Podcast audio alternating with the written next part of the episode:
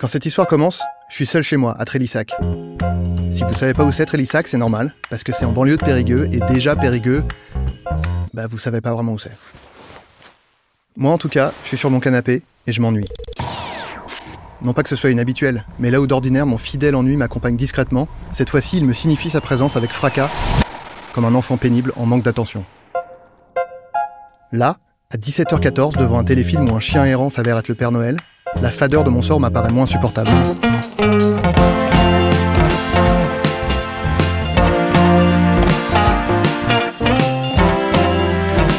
Les bonnes histoires,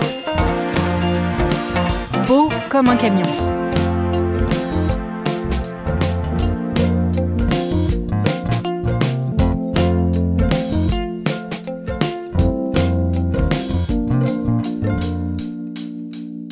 C'est pas nouveau pourtant. Mon père est parti quand j'avais deux ans et ma mère partageait son temps entre le désespoir d'avoir vu son mari disparaître et l'angoisse à l'idée que je fasse la même chose. Alors très vite, j'ai compris que mon rôle était d'être le moins préoccupant possible, le plus inerte, comme un bibelot dont la présence rassure, qu'on ne touche pas, qui prend un peu la poussière mais au moins euh, ne s'abîme pas. J'ai donc fait taire mes envies les plus aventureuses, une par une, jusqu'à ce que cette précaution devienne mon tempérament.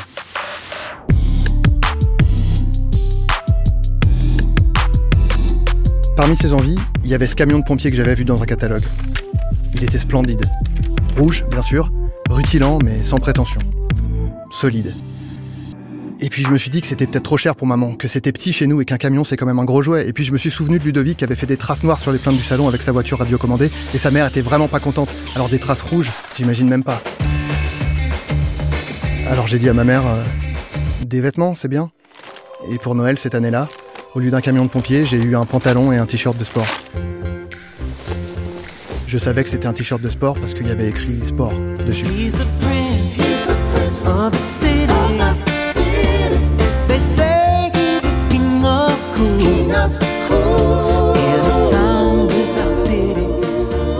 Je rêvais d'être pompier en fait. Je rêvais d'être courageux. Mais quand il a fallu choisir une orientation professionnelle, j'ai choisi une autre voie. Celle de la lâcheté, qu'on appelle poliment la prudence. Par lâcheté, j'ai choisi un emploi stable pour rassurer ma mère, et par lâcheté, j'ai dit que c'était pour rassurer ma mère alors que c'était pour me rassurer, moi.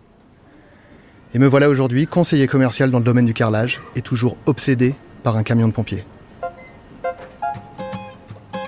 Alors ce jour-là, je prends mon téléphone, je lance le bon coin et je cherche camion de pompiers.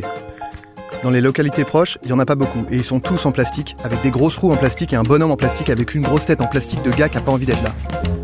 Alors je relance la recherche en cochant toute la France, et là, je le vois.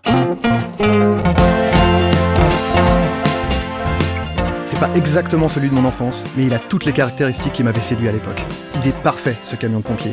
À un détail près, c'est littéralement un camion de pompier, taille réelle, le véhicule quoi. Après 38 ans d'inertie, sans me l'expliquer, je suis emporté par une vague d'excitation, si bien que j'envisage sérieusement d'acheter ce camion de pompier. Je suis debout, je fais les 100 pas, je mets des gifles au mur en fixant mon téléphone, je me passe sans arrêt la main dans les cheveux.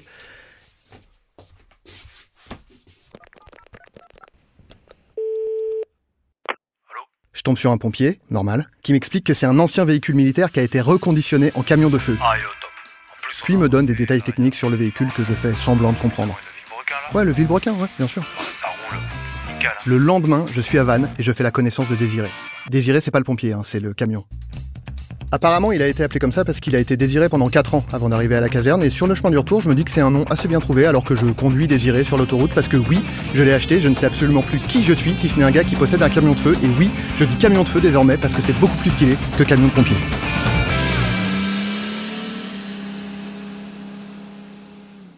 Avoir désiré à la maison, c'est rassurant.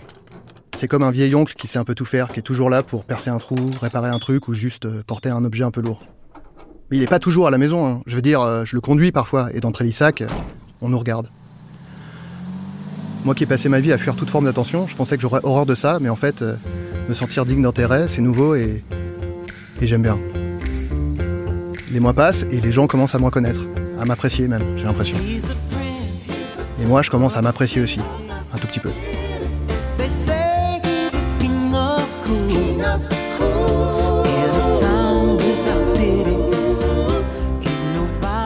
Avant, j'accordais aucune importance à ce que j'aimais et j'accordais aucune importance à moi.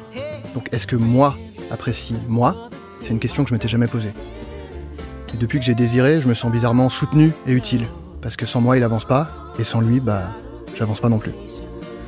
Et plus j'avance, plus je me rends compte que les décisions importantes, celles qui font avancer justement, elles sont prises en se demandant ce qu'on veut et pas ce que veulent les autres.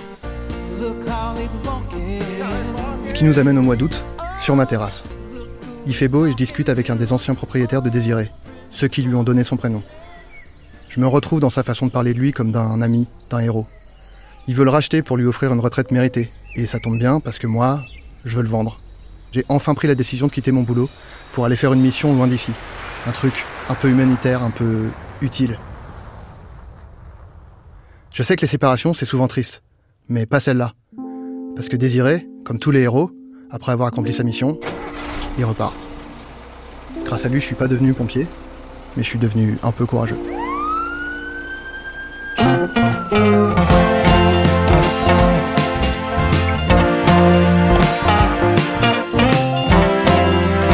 C'était Les Bonnes Histoires, un podcast proposé par Le Bon Coin.